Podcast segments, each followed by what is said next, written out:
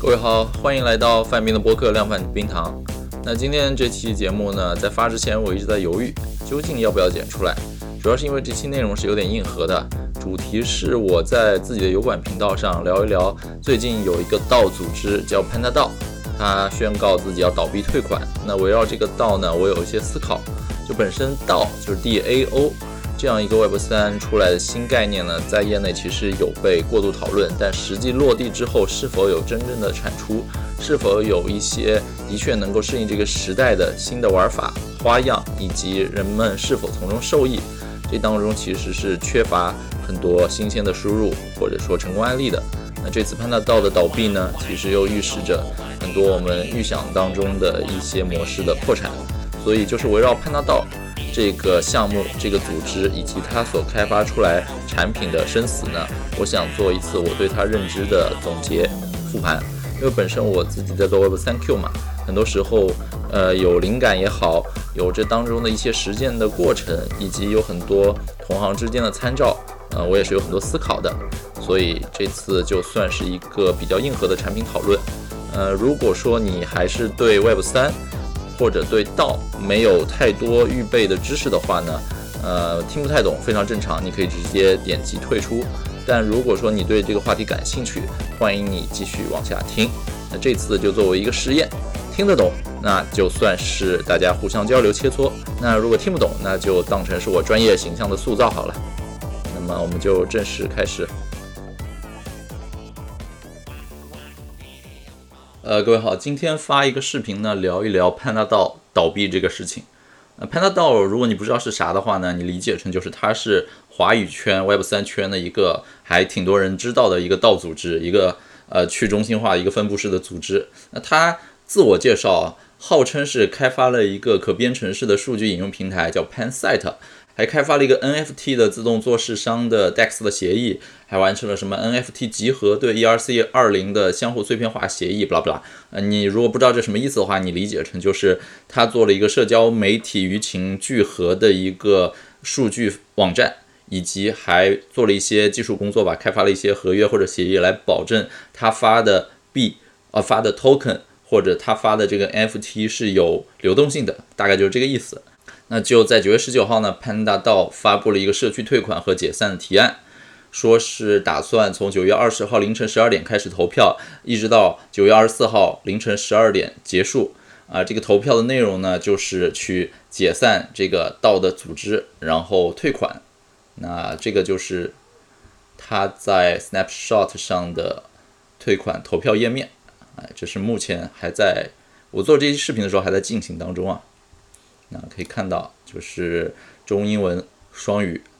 都讲了一下为什么啊，有什么内外啊，过了外部的危机，然后真正的危机是内部管理，不啦不啦。然后提案内容是要呃销毁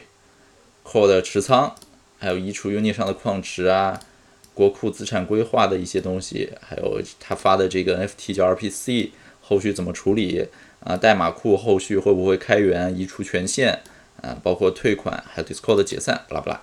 就是写了这些东西。那这个就是他正在进行的一个提案。呃，我今天想讲这些视频呢，就是想聊聊潘大刀的解散对我的一些启发。我跟他有一些渊源，然后呢，也是通过这件事儿，也是可能给 Web 三从业者，或者说给行业的一些 Builder 吧，一些避坑的，也不能说是建议，只能说是个人的一些观点。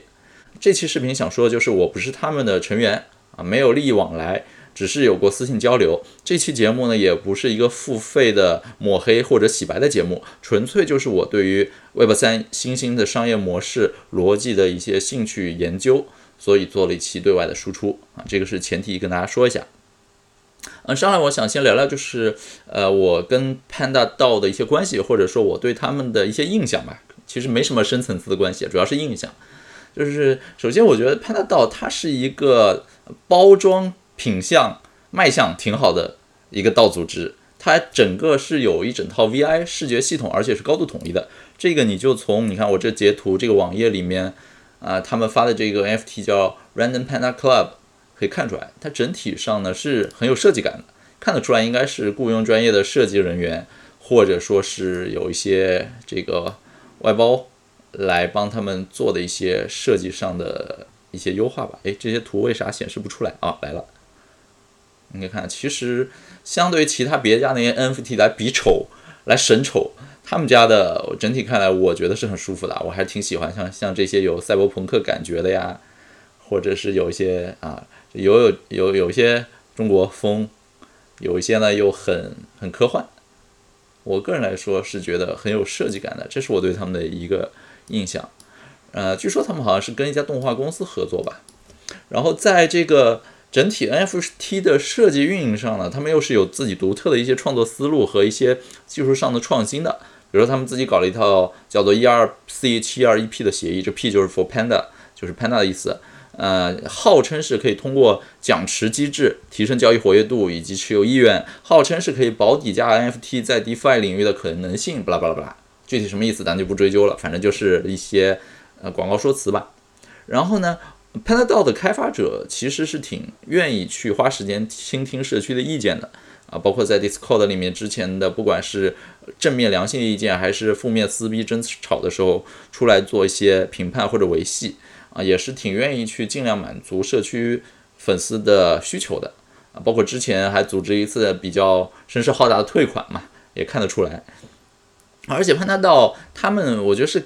敢坦诚自己是中国人的项目，我觉得光这一点就挺有意思的。因为呃，虽然那个 founder Panda 他真名是匿名的，但是呢，之前网上有报道，不是大理那个瓦猫之下嘛，一堆人去大理嘛，好像潘大道也是过去的。所以整体上来说呢，就是他敢坦诚是啊国人项目，呃之前还接受采访说是呃以前是做网络安全方面的一些呃项目跟工程这块儿。那二零一五年的时候，这个 Panda 也就是这个创始人进入到这个行业里来，当时主要是做的搬砖啊、量化这些东西。那我为什么跟 Panda 道有渊源呢？其实很很少的渊源，就是今年三月份的时候，上海不是刚开始静态隔离嘛。我就开始 Web 三 Q 前期的策划，还有早期的一些开发。那个时候我是在推上发了一些截图，发了一些正在进行中的计计划。那当时可能也是 Panda 他看到了，所以就主动给我发了私信，啊，跟我说，哎呀，你现在在做的东西跟我们想做的很像，有没有兴趣一起加入，一起来建设？那我是比较谨慎的，我没有一口答应，啊，本身还是想看看对方的一些想法，所以有来有回的讨论了，呃。一些之后呢，其实我们这个所谓的一起共同建设或者所谓的合作是搁置的，是没有后续的。这个就是我跟潘大道里的人的唯一的一次深度接触。那如今他们面临现在这个窘况呢，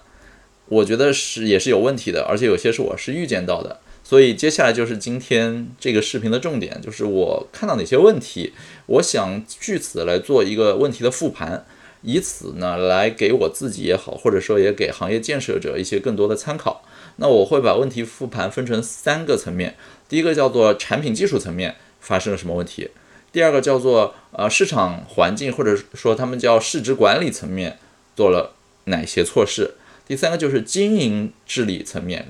啊，整个社区也好，或者整个组织内部有哪些做的不好的东西，这个是我想呃做的一些复盘。首先来聊聊产品层面啊，我觉得 Panda DAO 这个产品呢，整体上来说，前期产品是没有达到所谓 PMF，就是 Product Market Fit，就是产品和呃市场相契合的。而整个中期开发过程中呢，又是缺乏比较有强有力的产品洞察和有经验的人来做所谓负责任的独裁的。我发现就是整个 Panda DAO 过多去谈论愿景，而太少谈论你到底解决了眼下什么问题。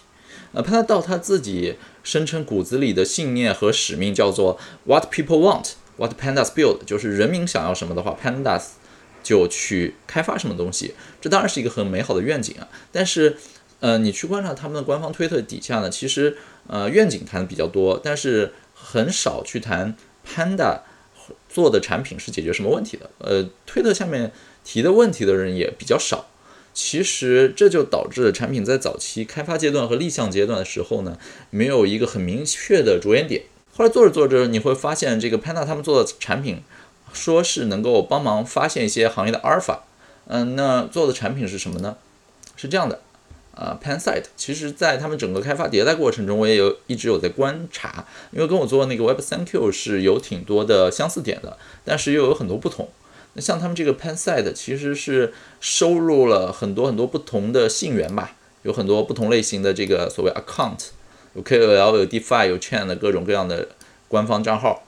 那在对这些信源做组织审计和打分啊，像像这儿这个就是有审计有打分，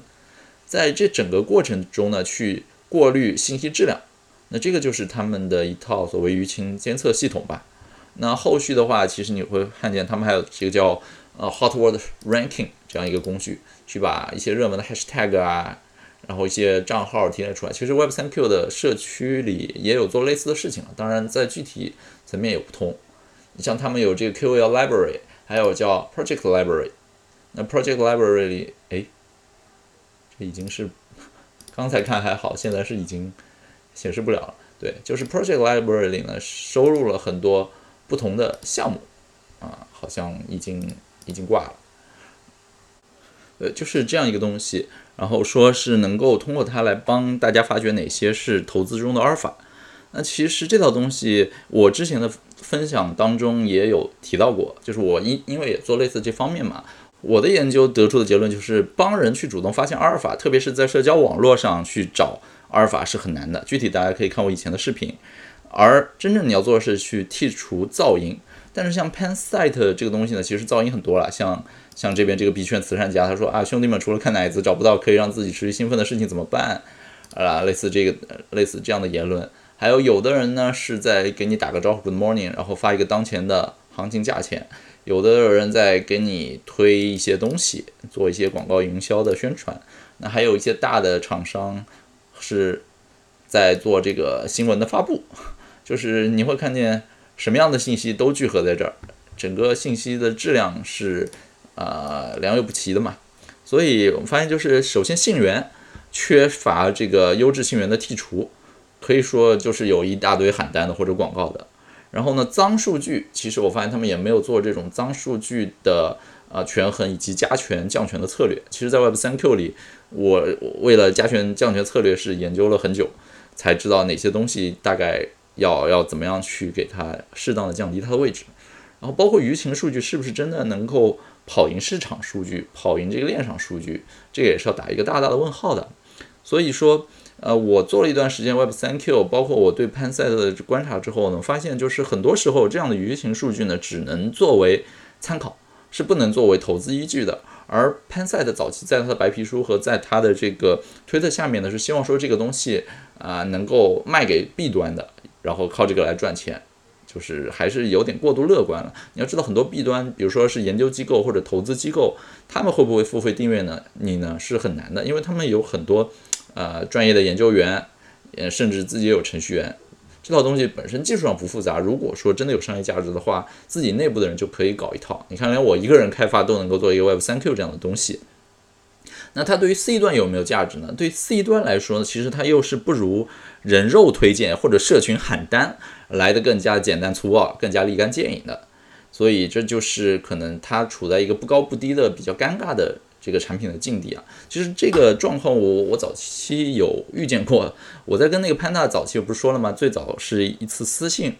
有的这样一个因缘际会的交流。那，当时其实他跟我讲他想做的事儿之后呢，我是跟他说过的。就是我觉得机器学习啊、自动分类啊、评分系统啊这些呢，其实不是很复杂的，而且每个人都打分标准不一样。其实通过不同标准打出来这些数据，再喂给机器学习，其实没太大的营养价值。但是当时潘呢他就觉得是说啊，但是可以作为一个参考啊，比如说可以作为信息的快速过滤啊，特别是后面可以接入 Discord、CoinDesk 等各种官方平台网站和社交软件之后呢，这些庞大的信息量可以作为舆情分析或者注意力分析，巴拉巴拉。呃，其实我因为在跟他聊这个事情的时候呢，我还是同时在给某一个公司做顾问，啊，他想过的方向我也想过，我甚至自己内部也已经研发了一套东西，也已经提供给那些公司做过一些初步的测试了，但是呢，试下来呢，效果是比较一般的，这个今天可以披露这个结论，所以我当时跟那个 Panda 就在私信里说嘛。呃，就是我自己是几家公司的顾问了，搞过类似的监测，我还是建议你能够先明确项目方，能够明确开发者的具体诉求，而且最好是跟钱比较近的这些具体诉求，再确定数据标注的标准，这样来抓取和训练，比较容易产生有价值的监测结果。这就是我跟他说的最后一句话。后来他就不回了，这个聊天就 over 了。我不知道是他不认同我的结论呢，还是说就是揣着明白装糊涂啊，没有想清楚或者忽悠不到人一起来做的话呢，就就算了。总之就是这个方向啊，其实如今被证明了嘛，是产品上是有缺陷的。那呃，但是他的愿景是好的。我看在采访当中说，就是他的愿景是什么呢？呃，我们有一个链上数据分析的工具叫 Doom，那 Doom 做的是交易数据的链上数据的这个分析，而 Social Data 他想做 Social Data 就是社交舆情数据嘛。呃，Social Data 是不是也有价值？但是在这里我自己是打了一个问号的。Social Data 其实是交易数据链上数据的上游啊，而且它自身还含有这么多的噪音。呃，Doom 能起来不代表。同样做一个 social data 很能够起来，就像是有人已经提供了这个能够精准衡量 ROI 的效果广告投放的平台，那这时候你再去一个人群啊稀稀嗦嗦的嘈杂广场上去发传单或者发调查问卷，那这个回收上来的样本量，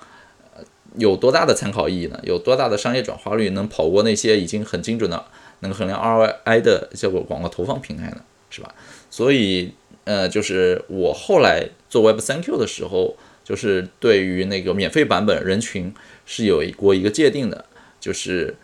还是尽量聚焦在古典互联网或者说其他行业想入门、想看一眼 Web 三领域的这些朋友，来给他们做一些信息降噪，来帮他们能够登堂入室啊。所以就是做了一些人群的筛选定位之后呢，确定不去做那些特别高端、特别深度硬核的人群，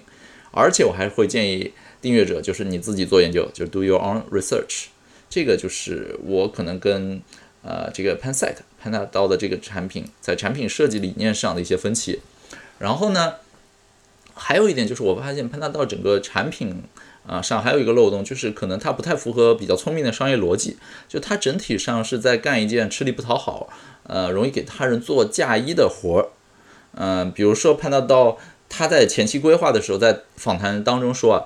他说 Panseit 整个开发量。是框架是非常大的，那整体规划是把 Panset 做成一个可开发、可编程式的一个数据引用平台，你可以理解为一个 Social Data 版本的一个 Doom。那现在整个 Crypto 市场数据非常杂乱，但像债券、股票市场内这种产品已经做得很成熟了，但在 Web 三里面这一块数据做的并不是很好，而且之后也会存在这种刚需。如何把这些数据引用调用出来，让每个人都可以做自由化的开发跟应用的编程，这个就是他们想做的，啊，而不是简单做成一个资讯的输出跟输入。其实我觉得这个想法是没问题的，因为在啊其他各个领域都有这种数据批发商或者说数据提供商。你如果想做这样的事情的话呢，你可能自己定位就是一个布隆伯格，那你需要做的就是去收集、整合、采购那些呃很难拿到的数据，然后把它们统一的清洗、打包成对外能够提供的、能够增值的数据，那这样也是一个好的生意。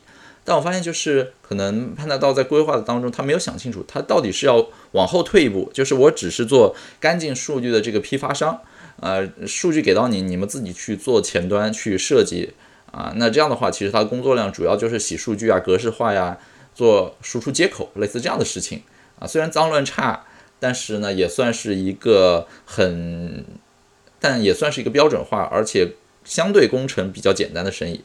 呃，可惜呢，就是他们拿到这些数据之后呢，自己又想去做裁判，就是做了一套面板，通过这个面板呢来展示数据，来去界定哪些是好，哪些是不好。那这样一下子 就让这个工程量大大增加了。像这的话，就是 d w o r k 上这个 Panadol 他们的整个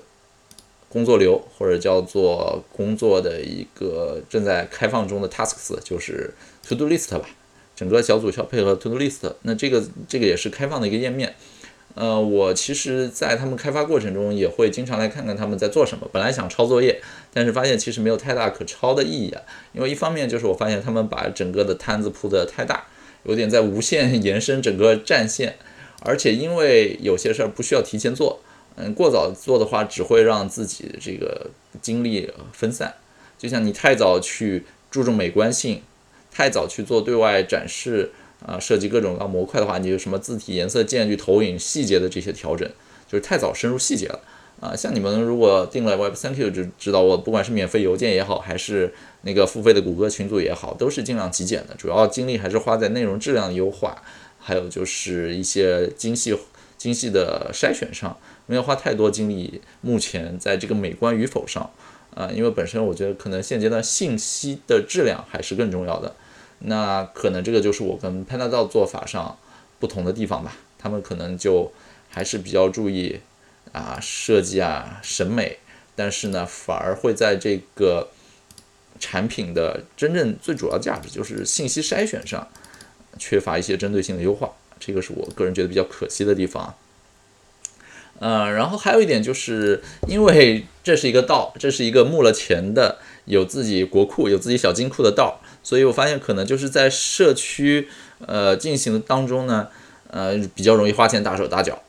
而不是像我们比较穷逼的传统这个 Web 二的开发者的思路，我先做一个 MVP，我先做一个最小化的可行性产品，而不是急着要把钱花出去。嗯，那像他们的话，早期策划这个 MVP 的时候呢，当然想法是很美好的啊，他自己发了一个推说，当初想法很美好，实现它需要很多努力，让我们从最基础的媒体道开始吧。啊，于是他自己发推算了一下成本。说创建这个平台需要一些高性能的并发服务器和超级大的存储空间。然后他问了一些服务器托管公司，说可能大约需要花费六千美金一个月的服务器成本。那这个在我看来就是有点过度花费，根本没必要这么多。像我 Web 3 Q 第一版本的时候，完全就是跑在我一个用了已经八年，哎，没有八年，用了已经六年的一台啊笔记本，二零一七年的 MacBook Air 上的。所以其实整个跑下来成本不高啊，不需要一上来就大干快上，先验证，不用一上来就采购采购这么贵的设备。然后他们还算，就是平台一上来会采用 Elasticsearch 作为数据引擎，然后跟很多工程师会对数据进行维护啊。然后爬虫工程师要对爬虫进行爬取，然后将数据写到 ES 数据库当中，还有审核员对信息筛选啊，有信息的不不不，反正就是一上来还要聘请几百上千个审核员。嗯，我的做法很简单，我就是 API 拿了一个 Twitter 的 API，然后每天获取数据。早期的版本就是存到纯文本里，后续的话就是有有一个阶段还是提的提交到这个 Google Sheet，就是谷歌表单上，然后我自己去人工筛选的，不用雇这么多人。通过前期的整个一个人的操作过程，就把流程大概摸了一遍，然后知道哪些是有必要的，哪些是没必要的，所以其实又能够省挺多的钱。当然，这里也有可能，也有一个可能，就是一开始就是想着怎么怎么圈点钱，怎么募钱，所以就是把预算提的提的高一点，然后自己额度上可以比较灵活的来控制来花这个钱。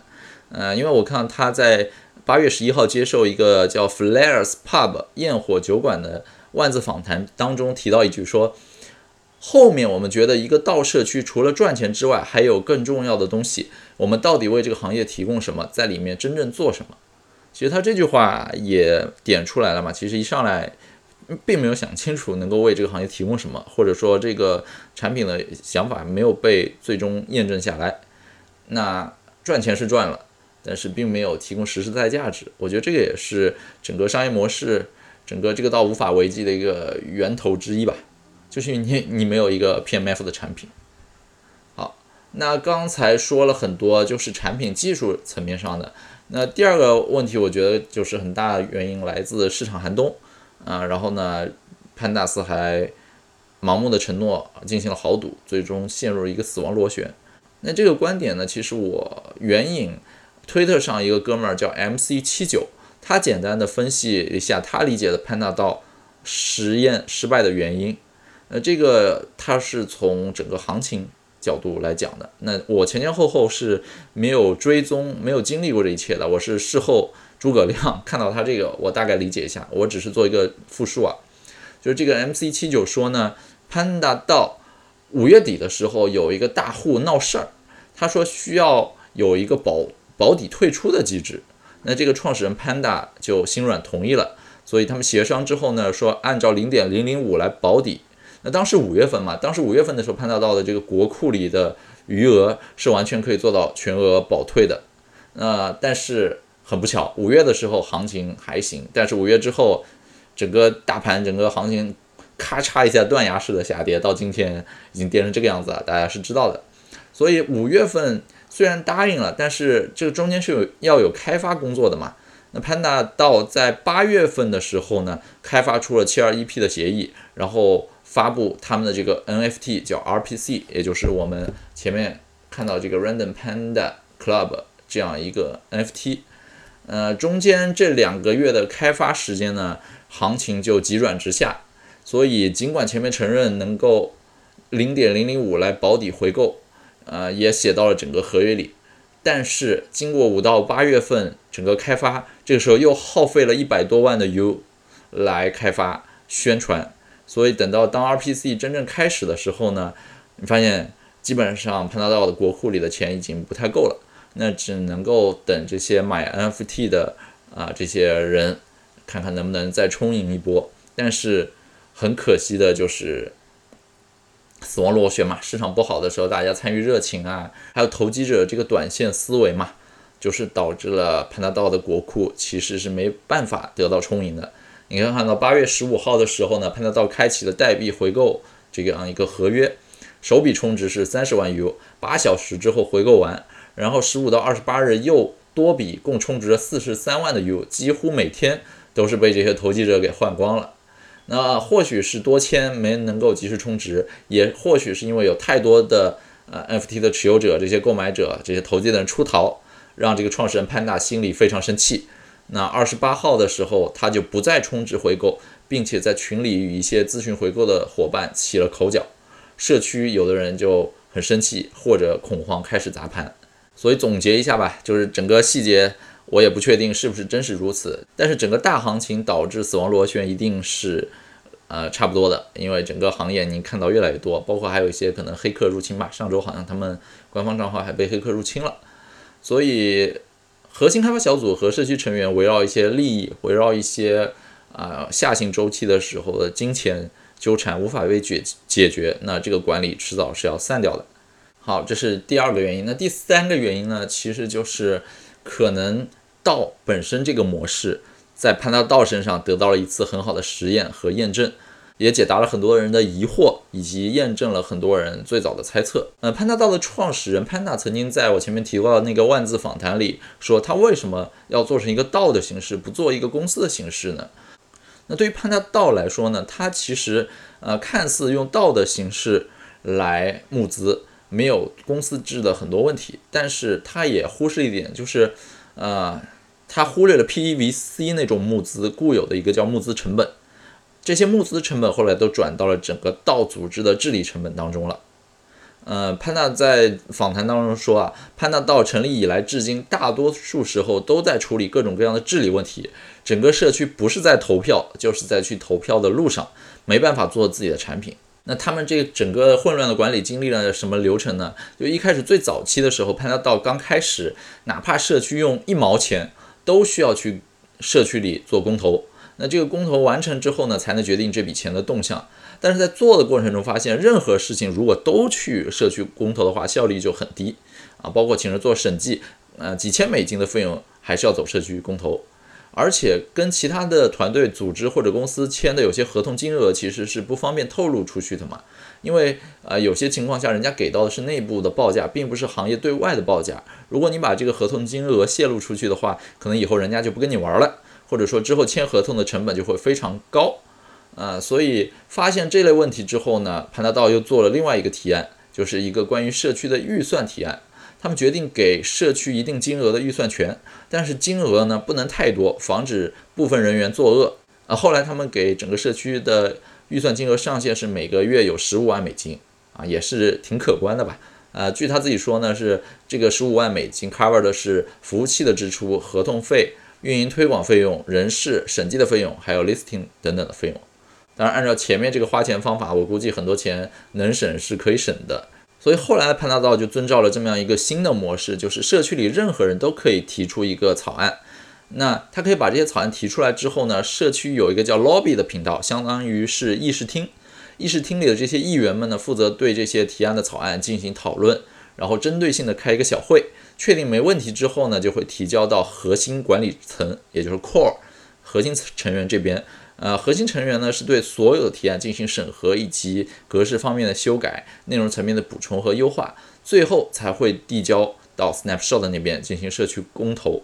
所以你看，整体上是围绕一开始大众理解当中到的这个提案，慢慢演进到有精英来审核，然后再到有最终领导层来决策，还是一个三层议会的模式。这个其实就是道当中普遍存在一个问题啊，就是到底是由聪明的大脑来做决策。还是说听大多数人的声音？那在现如今的公司组织架构当中，都是精英决策嘛。而道的出现呢，早期很多讨论都声称是为了去除这种去中心化的组织，来实现权力赋予给每个人都拥有 token 的呃这些人的一个权利。但是现在呢，潘大道最终倒闭前的感悟就是，城市的过程中会有非常多的关键点。那战略层面的决策点关乎项目生死存亡，只有最聪明、最具有战略眼光的 leader 才能够做出艰难而正确的决定，并且这种决策可能在短期内都是不被多数人理解的。所以有句话说，真理掌握在少数人的手里嘛。啊，比如说之前阿里内部如果说按照民主投票的程序的话，可能就不会有今天的阿里云了。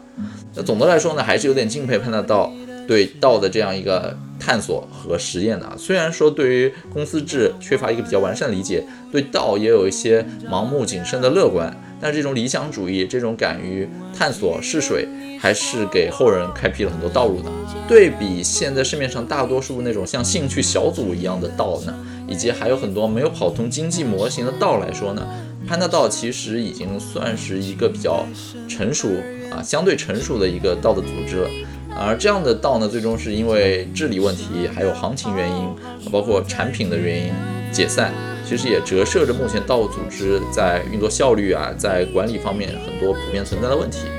那希望未来有更多的道能够引以为戒，能够从当中吸取一些经验教训吧。然后也希望说这样一个形式，未来真正能够踏踏实实的产生一些实质性的影响。然后对于改善我们的生活也好，或者说对于 Web 三的建设有更多正向影响。那这期啊，我的一个复盘就是这样。